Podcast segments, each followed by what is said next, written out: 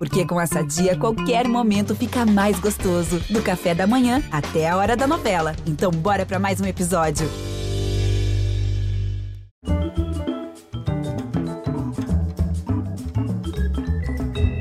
Muito boa noite, bem-vindos. Olha, eu devia abrir esse programa fazendo uma declaração de amor, porque eu sou louco por esse cara, muito fã dele, muito. Eu já o admirava de ver de longe e depois tive a oportunidade de trabalhar um pouquinho perto dele no BBB. E trabalhar com ele é conhecer um monte de personagens. Ele se transforma assim de um jeito arrepiante. Não parece que tem ali alguém imitando alguém, não. Parece que saiu uma pessoa e entrou outra. Parece cavalo, sabe? No sentido mediúnico, de se deixar incorporar. E ele sustenta o transe por quanto tempo tiver que segurar. Segura texto, gesto, faz o serviço completo. E nesses tempos de boas intenções desorientadas às vezes, ele tem a liberdade de fazer piada de pobre, essa tradição brasileira e mundial. Porque é assim, né? Tem conhecimento de causa. Não é só judeu que pode fazer piada de judeu, mas ninguém faz piada de judeu tão bem quanto os judeus. Então talvez seja isso. Nascido e criado na favela, ele fala de pobre porque conhece a pobreza, pode rir e fazer rir da vida dura, tantas vezes desgraçada do pobre, e como ele mostra, tantas vezes tão engraçado. Que, Nen? Esse jogo não tá valendo dinheiro não, Nen. Me chama de Ney não, tá? E quem mandou tu sequestrar pobre? Ih, mas pra mim, ó, tu é rico em saúde e milionário em disposição. Bonitão. Rir pode ser uma vingança. Rir junto dos outros, classes diferentes, rindo junto, parece com perdão, reconciliação o humor como o melhor caminho para o encontro dos diferentes. Ele faz rir o, o garçom e o cliente, o banqueiro e o bancário, a patroa e a empregada, a desembargadora e a desempregada. Ele pode ser terno e impiedoso, rascante e carinhoso, tímido e escrachado, afetuoso e implacável.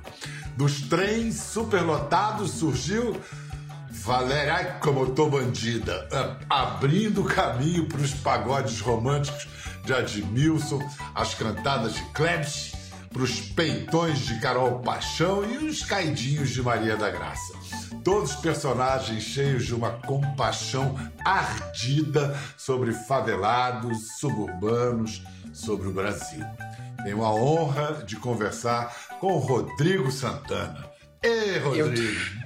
Tu já me fez chorar logo no início, Pedro. Poxa, é.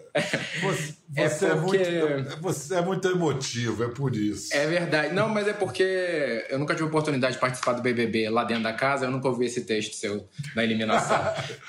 é, mas é porque é muito louco, porque, assim, falar de pobre, fazer piada de pobre, como você fala, eu fico pensando que, assim como Manuel Carlos fez a sua Helena sempre no Leblon, as minhas Helenas são da comunidade do subúrbio, porque assim como as referências do Manuel Carlos são do Leblon, as minhas são essas, né? Tipo, eu eu vim para a vida de uma classe um pouco melhor, muito recente, né? Então, as referências todas são de lá. As minhas experiências. Eu costumo dizer que, é, é, por exemplo, eu coloco um rato na.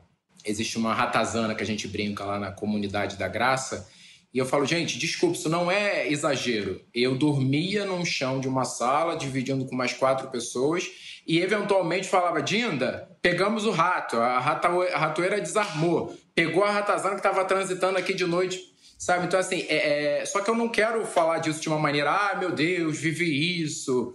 Eu quero falar disso de uma maneira bem humorada. Eu acho que a gente sabia fazer de uma maneira bem humorada na época que vivíamos lá no Morro dos Macacos. Então não tem porquê é, arrastar essa dificuldade para cá. Eu acho que eu quero subverter isso para o humor, né? Que é o meu trabalho. Então, muito obrigado pela apresentação. Vem cá, faz. Você está fazendo anos, tem um aniversário em 21, que são os 10 anos da estreia, do estouro da estreia de Valéria. Ai, como eu tô bandida de Valéria no Zona Total. Que isso, gente? Eu, hein, quer mais espaço faz Angélica. Vai de táxi. Vem cá, como é que foi que, que Valéria baixou em você? Foi aos pouquinhos? Ou, ou você teve um momento, uma iluminação? Acordou, ela estava ali? Então, eu, eu, a minha infância, adolescência, início da idade adulta foi muito rica, né, Pedro? Eu vivia no meio de todo mundo, assim. A comunidade é um ambiente muito rico. Então, eu tinha acesso a muitas possibilidades além da minha família, que já é muito misturada e muito plural, né? Minha avó veio da Bahia, do interior, no caminhão, no caminho vindo para cá, fez a minha mãe. Minha mãe nunca conheceu o pai dela. Assim, são coisas muito, sabe? É, minha avó tem dez filhos. E aí minha mãe não tinha quem me deixar, deixou com a minha madrinha. Então, assim, eu, eu tive acesso a muitos mundos. E acho que a Valéria fez parte também, né? Dessas referências que eu tive, assim. É, e um respeito muito grande. Eu nem sei se hoje eu faria esse personagem, acho até que não, porque eu estou desenvolvendo um projeto voltado para o mundo trans e eu entendo, assim, a partir de falas das meninas, de como elas são excluídas do mercado e como naquele momento eu podia estar tá tirando o trabalho de alguma delas que podia estar tá representando um personagem trans por mais que fosse uma caricatura criada por um humorista, talvez tenham outras trans que tivessem essa capacidade do humor que fizessem isso com maestria e eu estava tirando o lugar. Acho que se fosse de igual para igual, sabe, eu não me sinto culpado de fazer uma mulher como a Carol Paixão. Porque eu acho que todas as Caróis Paixões existentes no mundo têm um lugar para estar tá aí na Globo e todas as outras plataformas, enfim. Diferente do mundo trans, que eu acho que precisa de mais visibilidade, precisa de mais espaço atrás da mesa. O que você diz sobre a criação, essa, essa sua criação, a sua formação como artista, é que tudo que você criou tem CEP, tem tudo desse ambiente. É, então vamos lá, sua mãe, qual foi a influência dela na criação de seus personagens? Ela foi a primeira artista que você conheceu? A minha mãe, na minha adolescência, a minha referência era tipo, que mulher maluca porque ela fazia de tudo. Ela era, ela se vestia de coisas absurdas, ia para as festas e eu na época nem mensurava, enfim. É, eu era extremamente tímido, falava, mãe, para com isso, sabe aquela coisa de criança, porra, mãe, não faz isso, que micão que eu tô pagando aqui. E ela, tipo, era aleatória, ela se vestia de múmia, se vestia de Michael Jackson, se vestia de Xuxa, que era, ela dizia que era caricatura da Xuxa. É... Enfim, e eu sempre com muita vergonha, ela foi minha primeira referência, assim, artística, assim, podemos dizer. Em contrapartida, minha madrinha era essa mulher do povo que, que me criou e que falava: Rodrigo, sobe, porra! Tô chamando há não sei quanto tempo, cacete! Sabe aquela coisa de é, suspender o sutiã pra secar que o peito tá suado? Essa, tipo, ai, que calor do cacete, suspende assim pra, pra, pra tirar o suor.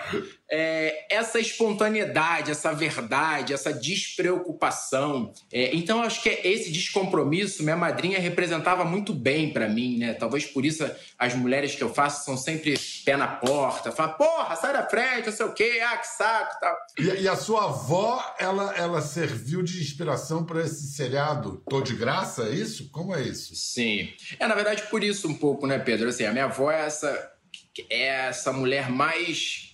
Como é que eu acho que, que tocou mais perto da, das coisas mais complexas da vida, né? Ela foi doméstica, negra, nordestina, analfabeta. É, ela reuniu todas essas características e viveu numa, numa sociedade muito mais racista do que ainda somos, né? É, então, é, é para mim, assim, nesse sentido, eu fico imaginando. Ela tem 10 filhos, Pedro. Ela, ela nunca foi uma pedinte, efetivamente, mas alguém que estava ali, quase que uma pedinte, né? Porque a história dela chegou no Rio, foi pedir realmente para tentar. E ela trabalhou em casas domésticas no momento onde era uma relação. De, a empregada doméstica era tratada como escrava, de fato, né? Ela dormia na casa, comia depois. Isso era uma prática muito comum nas casas, né? Que ela comia os restos do que sobrava do almoço das pessoas. É, quando minha mãe ia trabalhar com ela, elas têm relatos de, assim, de que o filho da patroa maltratava ela e que ela, a minha mãe falava: "tô com fome", mãe ela falava: "tem que esperar o pessoal comer para depois a gente". Então assim, são coisas muito cruéis. Então, talvez a, a Graça seja a minha personagem mais próxima desse mundo que a gente não tem muito acesso, né? Um mundo que não é muito bonito para mostrar na televisão. Vamos agora uh, conhecer você um pouquinho uh, melhor, uma característica sua quando criança. Você era ruim de dormir, era chato para pegar no sono. Quem conta isso foi essa mulher que você falou, fundamental para você também, a sua madrinha Solange. Ele ter uns dois, três anos. Eu tinha três. Ele gostava de dormir ouvindo histórias, então ele me pedia que eu contasse histórias para ele. Só que ele demorava muito a dormir e eu acabava cochilando. E de repente ele começava a me chamar: Odinda, Odinda, você está misturando os porquinhos com a Cinderela acorda.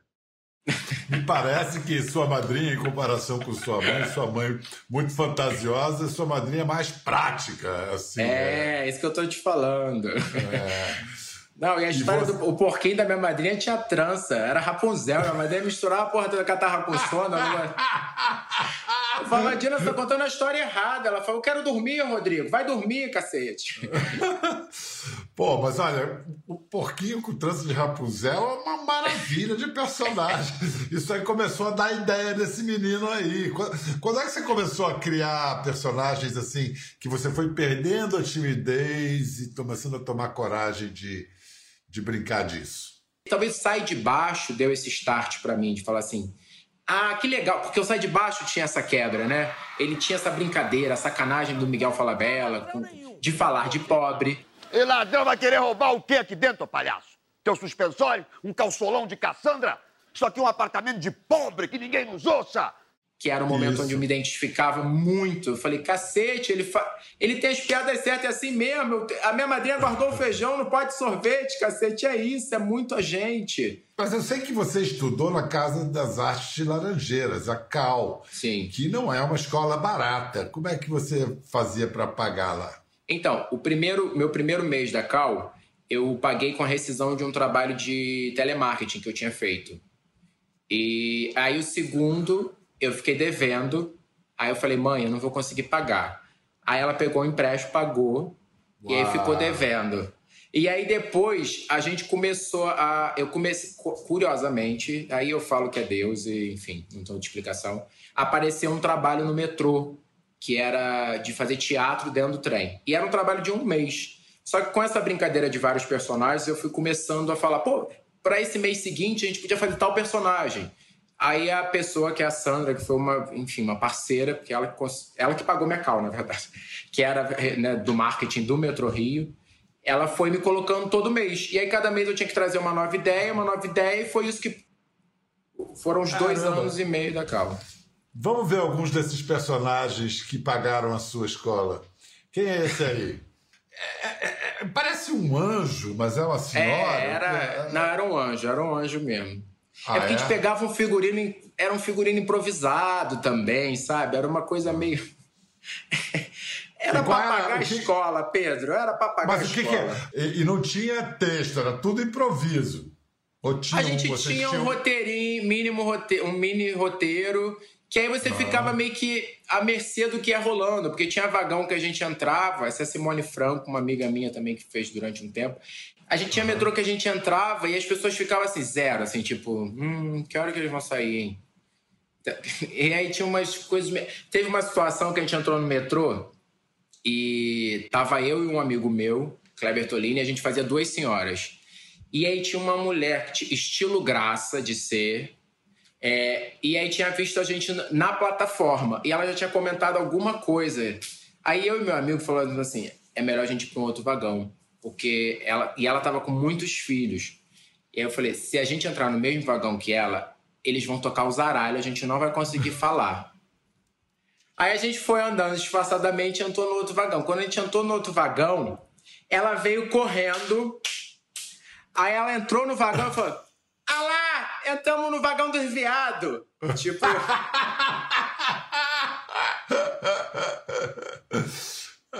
Elas queriam ver o espetáculo! Elas queriam ver o espetáculo, exatamente. Ah, que barato. E você já teve assim uma grande ovação? O pessoal aplaudir no final. Sim, muitas vezes, era muito comum, era muito comum. Eram dois extremos, ou o barcão, ou o vagão embarcava na nossa, ou o vagão ficava cara zero, a gente falava, "Ah, acho melhor a gente sair. Acho que o povo não curtiu muito, vambora, a gente entra no próximo. É, pa- parece que a, a carreira do artista é essa, né? Tem sempre um fracasso ali e a gente vai em frente mesmo assim, não tem jeito. Vem cá, essa coisa do metrô, a Valéria já começou a tirar as manguinhas de fora dela por aí, será? Não, zero. Não tinha feito nenhum personagem como a Valéria no metrô. A Valéria apareceu no Suburbanos, no espetáculo dos Suburbanos. Ah, então vamos ver essa hora então que o teatro, primeiro tinha teatro no metrô, aí o metrô foi pro teatro, a peça Os Suburbanos. Roda aí. Que isso, gente?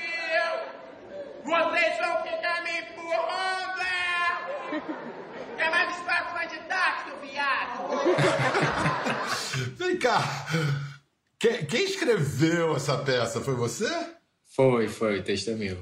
Você fez tudo? Escreveu, dirigiu, atuou? Foi, foi. Cenário, figurino, produção.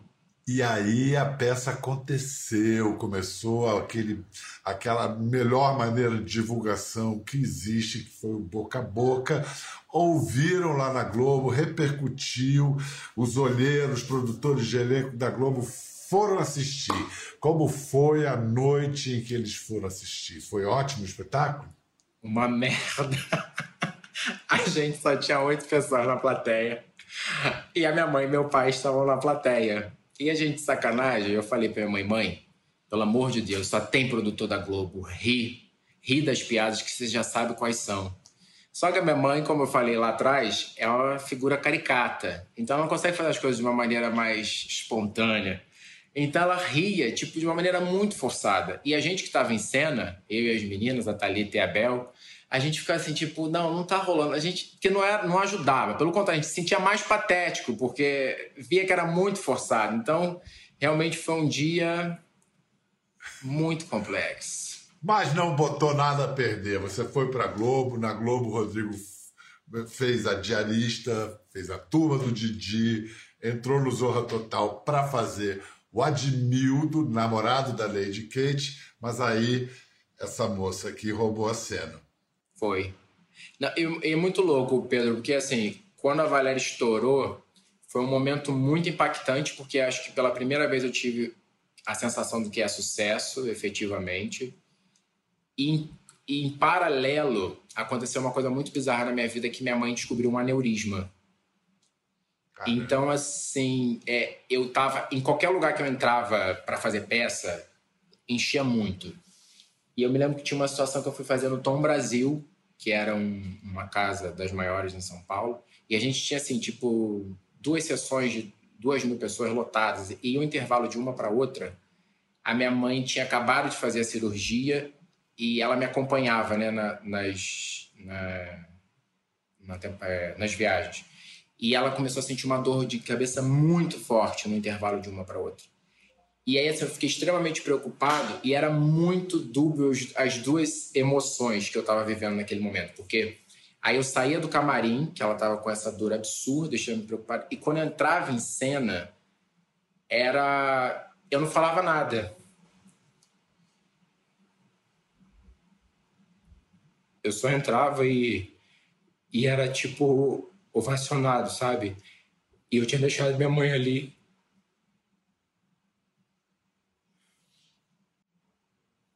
sem saber o que podia acontecer. Então, assim, de alguma maneira, eu acho que o universo estava falando: põe teu pé no chão, isso é só um momento, a vida é cíclica, daqui a pouco terão outras coisas que talvez sejam equivalentes, menores. Mas, assim, para mim foi uma lição muito, muito grande. Gente, isso é aquela máxima do show business que eu sempre achei de uma crueldade danada, que é o espetáculo tem que continuar. É, minha mãe, aliás, ela foi uma. Ela é minha, meu ensinamento é por muitos. É, sobre muitas óticas, assim.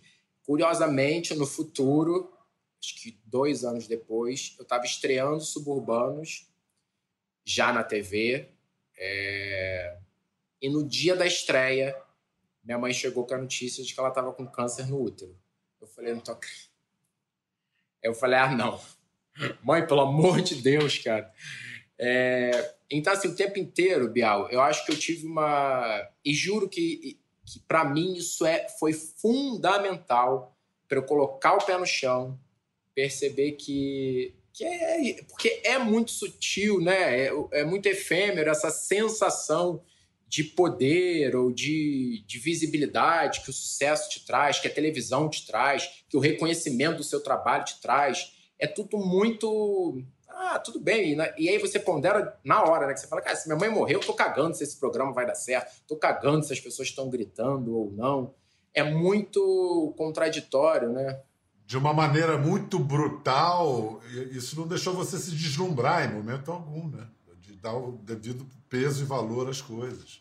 É um é tá exercício tá diário, né, Pedro? Não, minha mãe tá bem, graças a porque eu gerei um, um puta ah. clima aqui, mas só geraria esse clima se fosse para falar que minha mãe tá bem. Isso é a melhor coisa de tudo isso que eu vivi. Vem cá, a Valéria foi. O sucesso assim estrondoso da Valéria foi responsável é, por você criar, querer criar novos personagens para não ficar preso a ela? O estímulo para isso é ser ariano, né? Tu exatamente sabe como que é. É agoniado, é um inferno na vida, porque você não para, a cabeça não para. Você tá com uma coisa nova, mas você tá pensando no novo do novo. Você fala, cacete, pô, sossega um pouco. Então, assim, a Valéria tava no auge e eu tava tipo, não, não pode, não, tem, não, não, isso vai passar, isso vai passar. Não, não, e não tem sucesso não, cara. Não, não, vai passar, vai passar. Não, fazer outra coisa, fazer outra coisa. Então é isso. E isso foi minha vida inteira, tá, Pedro? Isso é hoje. Eu, na minha vida hoje, eu tô aqui assim. Não, não, tem que fazer outra coisa. Não, não, não. Não, se acabar a entrevista aqui, eu tenho que escrever aquilo lá, sabe? Então eu sou essa agonia. Eu me reconheço um pouco nessa descrição sua. vamos, vamos então ver agora um momento de Valéria e em seguida vamos ver que a Valéria levou seus personagens a muitos lugares, mas teve um lugar que você deu com a cara na porta. Vamos assistir. E você? Ah, eu continuo nas minhas faxinas, né? Com certeza. Até eu conseguir coisa melhor, eu vou ficando, né? Mas eu gosto das minhas faxinas, eu gosto. Tu gosta? Ah, eu gosto. Tu gosta? Ah, eu gosto. Mesmo? Ah, eu gosto. Mas tu gosta como? Tá de deboche? Não, eu já falei que eu gosto, então ficar nessa repetição, nessa repetição. Olha, Janete, vou te falar um negócio pra você. Eu te adoro, ter uma irmã pra mim, cara, uma irmã. Mas eu sempre te achei lesa. Não acompanha. É nada feio isso que tu falou, nada feio. Ah, que nada feio. Olha, Janete, mas deixa que esquece, tá? Deixa de ser magoada. Para. Ai, como eu tô bandida. Esse bordão, que é absolutamente delicioso. Ai, como eu tô bandida. Isso foi texto de alguém? Surgiu no, no improviso? Como é que veio o bordão? Aliás, queria falar da Talita, que é uma atriz que, enfim, para mim é uma das melhores e mais completas do Brasil. Toda razão, ela é extraordinária. É... Na verdade, esse bordão era Ai Como Eu Tô Piranha no teatro, e a gente teve que meio que adaptar para a TV. E se eu não me engano, foi um dia eu e Thalita conversando, a gente ficou vendo possibilidades. Eu acho que em algum momento surgiu, não me lembro se foi ideia dela, talvez tenha sido, é, de falar bandido, sabe? A gente ficou falando, ai como eu tô ansiosa, ai como eu tô vagabunda, ai como eu tô, enfim, aí surgiu o bandido. E, e quando você está nesse processo de criação, quando você chega no ai como eu tô bandida, você já percebe sozinho que, pô, cheguei lá, ou você precisa de algum tipo de reação para te confirmar que você acertou? É, na verdade, eu acho que assim, quando a gente faz o bordão já com essa segurança, dificilmente dá certo. Porque é isso, né? Nosso trabalho, às vezes, é sempre um. vem no contratempo. E eu acho que o bordão é uma dessas manifestações, que quando você vê, tá, tá ecoando na rua, né? Tá, é o Brit 1, Brit 2, enfim. É, eu acho que o Ai Como Eu Tô Bandido é uma coisa que que quando eu vi, pela primeira vez que eu vi o vídeo na internet, eu vi ele replicando, ai como tô bandido, ai como tô bandido. Eu falei, gente, tá todo mundo falando isso. E aí eu comecei, aí surgiu música, surgiu, enfim. Aí eu falei, ah, acho que deu certo. Muitas vezes é sem querer mesmo. No próprio Big Brother, eu me lembro que na, na primeira edição alguém falou para mim, ah, agora é, a gente vai cortar lá para dentro para mostrar eles. Você, antes de ir pro comercial, você fala que a gente vai olhar. Aí eu falei, então tá, a gente vai pro intervalo, mas antes vamos dar uma espiadinha. foi assim. Ninguém pensou, vamos dar uma espiadinha. Aí virou né, o bordão, vamos dar uma espiadinha. Aliás, vamos dar uma espiadinha numa peituda tentando dar uma carteirada, entrar na Globo, entrar no BBB, deu com a cara na porta. Vai, Carol, minha paixão. A desistência de Tamires mexeu com muita gente. Mas poucos ficaram tão oriçados quanto Carol, Paixão e Klebs. Não é não, Rodrigo Santana? Oi, é, eu queria saber quem pode liberar minha entrada. Eu sou Carol Paixão, eu vou entrar no lugar da Tamires. Ô, Baninho, Baninho, calma aí, parceiro, calma aí, cara. Pô, tem que conseguir falar com o cara, pô. Eu fico bonitão de sunga também, parceiro. Você hoje é um cara bem sucedido, não é mais pobre. É, e, mas é só na arte, no trabalho, que essa sua origem, digamos, essência favelada, suburbana, ainda se manifesta? Acho que não. É, não dá para largar tudo. Não dá, Pedro, não dá. É, eu acho que vem rápido e, eu e é engraçado porque assim, é uma coisa que eu faço questão de deixar é, vivo, sabe? Porque eu acho que a hora que também que eu começar a tentar entrar numas de. Sei lá, um dia desse eu estava querendo presentear uma pessoa com champanhe e eu honestamente não sei qual é o mais chique, porque sem sacanagem, parece, ah, ele tá, tá de sacanagem, mas não é. Eu, de tanto ver o negócio da Cidra, eu podia falar Cidra? Cidra é marca? Eu não sei. Pode, é, não, tanto, Cidra não é marca, não. Cidra... De tanto ver a porra da Cidra, pra mim ficou isso. Não é dizer que eu vou beber Cidra hoje em dia, porque eu, eu nem bebo champanhe, não gosto da porra. Mas assim, pra mim fica a Cidra quando na minha cabeça. Então, assim, nego me dá um champanhe bom, honestamente eu não sei. Quando eu quero, eu fui ligar pra, pra minha produtora executiva da, da produtora, eu falei você que entende mais, qual é o champanhe chique mesmo? Isso foi anteontem, porque eu realmente não sei. Sabe, assim, eu gosto de curtir o, o pagode e eventualmente eu vou curtir o, car, o, o Ney cantando cartola. Eu não quero ficar é, é, num lugar só, sabe? Eu não quero. Para mim, ainda é estranho chegar no meu condomínio e o cara, o porteiro virar e falar assim: Oi, doutor Rodrigo. É, não soa natural ainda, sabe? Não é. Ainda tem um estranhamento. E eu acho que as pessoas fazem você lembrar disso, né? Eu e meu marido somos negros. A gente um dia desses estava em Búzios, aí a gente foi fazer um passeio de lancha. E eu falei assim, pô, a gente queria fazer um passeio de lancha. Aí o cara falou assim, é, mas são quantas pessoas? Porque é caro. Eu falei, não, somos só nós dois. Não, mas se eu te falar, falou. Eu falei, não, pode, pode deixar, a gente vai. É, um dia a gente estava saindo de um, de um, médico e a gente estava sem carro e foi pegar um táxi. Aí o táxi falou: é, A gente está indo para Itaiangá. Aí ele falou assim: Para Tijuquinha, que é uma comunidade mais perto. Eu falei: Não, é para Itaiangá. Então, assim, e nada contra Tijuquinha, a gente foi gravar Tô de Graça lá, foi incrível. Não é a questão, uhum. Essa não é a questão. Mas assim, parece que as pessoas fazem questão de te lembrar que assim, seu tipo físico, né, dentro do nosso país, ele é considerado ou representam uma maioria de, do pobre. Então, é isso que você. Eu entendo você dentro desse lugar. E é nesse lugar que eu te coloco o tempo inteiro. Então, o tempo inteiro eu me lembro, sei lá, eu voltando da praia, ainda no Morro dos Macacos, de fato, e aí eu sentava com os meus amigos atrás no ônibus e todo mundo ia para frente, porque de alguma maneira eles ficavam assustados, sei lá. Então, assim, rapidamente eu volto para esse momento, sabe? Então, eu acho que você nem, nem consegue, assim, talvez mesmo que eu desejasse abrir mão do meu passado, que não é meu desejo, eu acho que o povo faz questão de te lembrar. Ei, querido, não esquece que tu veio do Morro do Macaco, hein? ah, mas é bom você dar um nó na cabeça de quem pensa ainda assim, dessa maneira, e, e também manter esse estranhamento, porque o estranhamento é, é, é o que faz é o motor da criação deles, né? Eu sei que o Rodrigo Santana agora ele toca projetos para ajudar a entrada no mercado de trabalho de pessoas que não costumam ter oportunidades. E a gente vai falar desses projetos daqui a pouquinho. E para isso eu queria saber se seu parceiro de trabalho, de vida, o, o, o roteirista e marido seu, o Júnior Figueiredo, pode participar também. Pode ser? Claro, Júnior. Fala, Júnior, tudo bom?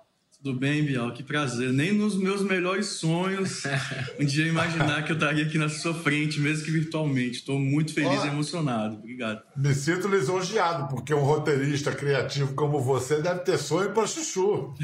tem, tem. Vive dos sonhos, não é isso? Vivo dos sonhos, mas hoje estou realizando um. Legal.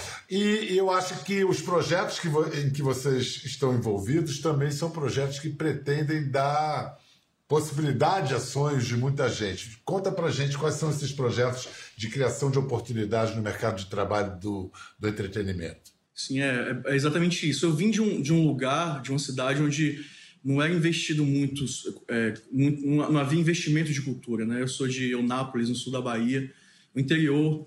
E eu sempre, desde que eu me entendo por gente, eu sonhei estar fazendo isso, contando histórias. E é algo que eu tinha até vergonha de falar, porque eu vim, era uma época onde não existia internet, eu não sabia como era o mundo, eu só conhecia as, as, o mundo pelas novelas, porque eu cresci assistindo novela e filme. Eu só tinha Globo como. É, eu não tinha parabólica na época, na época lá em Onápolis só pegava Globo para quem não tinha parabólica. Então eu cresci vendo isso: novela, é, supercine, é, tela quente. E era onde eu me desconectava do mundo é, gay, numa família é, religiosa, numa cidade onde eu não podia me assumir. Então era isso que me fazia desconectar dessa realidade que era muito, que era muito dura de não poder ser quem você é. Cresci, fiz faculdade na UFRB, é, que é o Federal do Recôncavo da Bahia, fiz cinema lá, comecei a estudar lá, depois, depois fui fazer dramaturgia em São Paulo, sempre com o sonho de ser roteirista. Só que a coisa não acontecia, eu tentava, tentava, eu achava tudo muito injusto de ter que trabalhar em outras coisas, fazendo coisas que eu não gostava. Quando eu assinei meu primeiro contrato de, de roteirista, assim, eu digo que o, o, roteiro me salvou de poder acordar de manhã cedo e falar, cara, eu vou fazer uma coisa que eu, que eu gosto, não passar oito horas do meu dia, a melhor parte do meu dia, fazendo uma coisa que eu, que eu não gosto de fazer e tal. Então foi uma salvação e a vida foi muito generosa comigo. Porém, essa generosidade que a vida me deu me colocou aquele ponto de interrogação, né? Eu acho que tem ainda muita gente que está passando por isso. E obviamente tem. Então, acho que o Clube do Pensamento surgiu dessa vontade de poder dar luz para essas pessoas, esses artistas que estão por aí, cheios de talento, mas que não têm oportunidade de mostrar aquilo que eles sabem fazer. O que é o Clube do Pensamento na prática, Rodrigo? É exatamente esse projeto, na verdade, que a gente tenta fomentar novos roteiristas é, através de workshops que a gente faz é, e trazer sempre voltado para o público trans, negros, moradores de comunidade e pessoas acima de 60 anos. É, e a gente já fez três edições desse, desse projeto e a gente sempre tenta incorporar algum dos projetos que a gente está desenvolvendo de audiovisual é, alguma dessas pessoas que, que foi revelada, enfim, que a gente. Nossa gata. que graça, eu adorei é, essa nós somos pai de pet. E, e, você, Rodrigo, você, você vai estrear mais um programa, né, o Inquieto, no Multishow. E eu adorei a ideia, um hospital público com o nome Plantão Sem Fim. Exatamente. Rapidamente, vende para mim o, o, o enredo e os personagens. É nada, nada mais atual do que isso, né, Pedro? É, é, a gente brinca um pouco com, com situações que nos permitem brincar, porque a gente está vivendo um momento muito delicado para se brincar. É, então a gente tem, teve todo um cuidado na maneira que ia conduzir essas histórias ali dentro. A gente realmente procurou sair um pouco, né?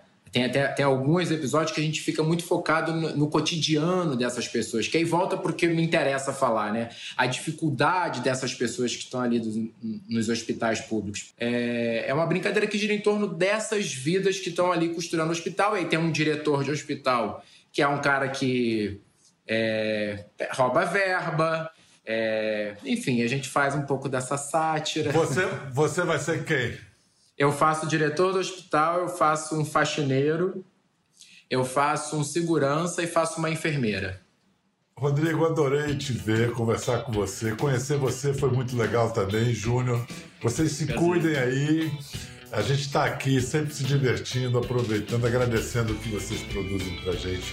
E, e, essa coisa tão é, preciosa, milagrosa que é dá risada, sorrir, né? Tem um pouquinho de alegria e alívio. Obrigado, hein? Obrigado, Pedro. Obrigado. Você é incrível. Um beijo para você. Fica com Deus. Beijo, tchau, tchau, tchau, gente. Beijo para vocês também. Até a próxima. Valeu. Quer ver mais? Entre no Globoplay. Até a próxima.